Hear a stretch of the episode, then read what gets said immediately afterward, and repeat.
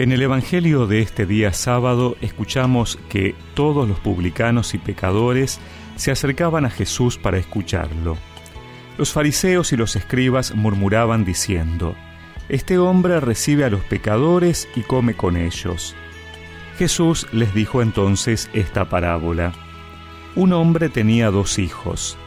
El menor de ellos dijo a su padre, Padre, dame la parte de herencia que me corresponde y el padre les repartió sus bienes.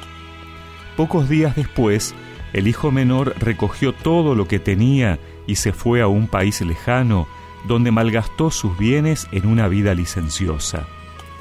Ya había gastado todo cuando sobrevino mucha miseria en aquel país y comenzó a sufrir privaciones. Entonces se puso al servicio de uno de los habitantes de esa región que lo envió a su campo para cuidar cerdos. Él hubiera deseado calmar su hambre con las bellotas que comían los cerdos, pero nadie se las daba. Entonces recapacitó y dijo, ¿Cuántos jornaleros de mi padre tienen pan en abundancia y yo estoy aquí muriéndome de hambre? Ahora mismo iré a la casa de mi padre y le diré, Padre, pequé contra el cielo y contra ti, ya no merezco ser llamado hijo tuyo, trátame como a uno de tus jornaleros. Entonces partió y volvió a la casa de su padre. Cuando todavía estaba lejos, su padre lo vio y se conmovió profundamente. Corrió a su encuentro, lo abrazó y lo besó. El joven le dijo, Padre, pequé contra el cielo y contra ti, no merezco ser llamado hijo tuyo. Pero el padre dijo a sus servidores, Traigan enseguida la mejor ropa y vístanlo, pónganle un anillo en el dedo y sandalias en los pies, traigan el ternero engordado y mátenlo, comamos y festejemos, porque mi hijo estaba muerto y ha vuelto a la vida, estaba perdido y fue encontrado. Y comenzó la fiesta. El hijo mayor estaba en el campo. Al volver, ya cerca de la casa, oyó la música y los coros que acompañaban la danza. Y llamando a uno de los sirvientes, le preguntó qué significaba eso.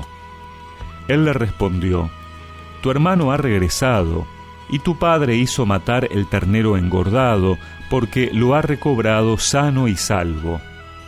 Él se enojó y no quiso entrar.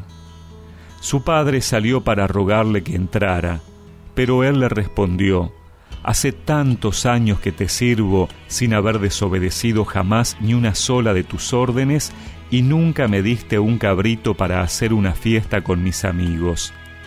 Y ahora que ese hijo tuyo ha vuelto, después de haber gastado tus bienes con mujeres, haces matar para él el ternero engordado. Pero el padre le dijo, Hijo mío, tú estás siempre conmigo, y todo lo mío es tuyo.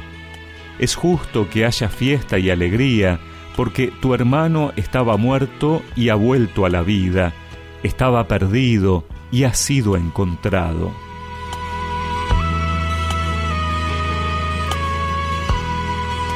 Uno que se va, el otro que se queda.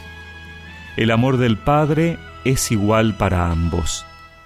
El Padre quiere la vida para sus hijos, quiere que estén cerca suyo. ¿Cuánto habrá sufrido el Padre por la ausencia de uno y por el enojo del otro? ¿Cuánto habrá extrañado a su hijo menor que prefirió considerarlo muerto al pedirle la herencia? ¿Cuánto se habrá entristecido porque su hijo mayor no quería reconocer el vínculo fraterno con su hermano? En los dos casos, el Padre sale. Sale a recibir al Hijo que vuelve. Sale a buscar al que no quiere entrar. Así, Dios Padre sufre por amor cuando nos vamos, cuando le reclamamos, cuando queremos ver en Él un juez impiadoso y no un Padre misericordioso. El amor no correspondido hace sufrir. Tal vez nosotros lo hemos experimentado en nuestra vida. Dios nos comprende, porque hoy sigue viendo cómo muchos se alejan, cómo buscan en Él una justicia implacable.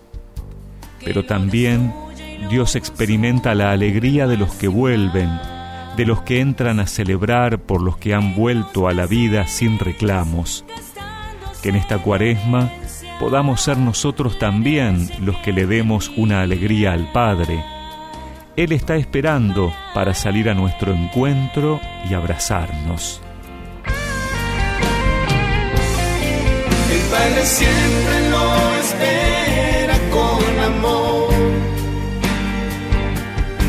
y no le importa si su hijo es pecado.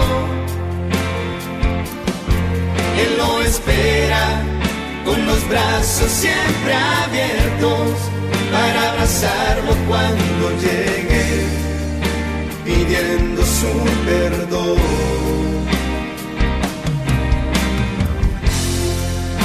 Él ya lo perdonó. El Padre siempre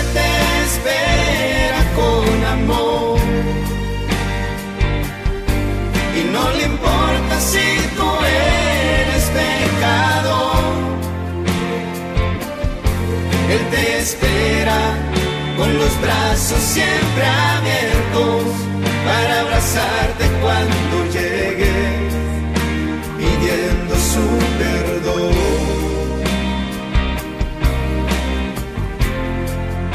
Él ya te perdonó. Y recemos juntos esta oración.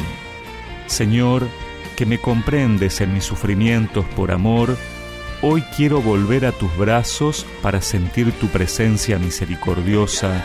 Amén. Y que la bendición de Dios Todopoderoso, del Padre, del Hijo y del Espíritu Santo los acompañe siempre.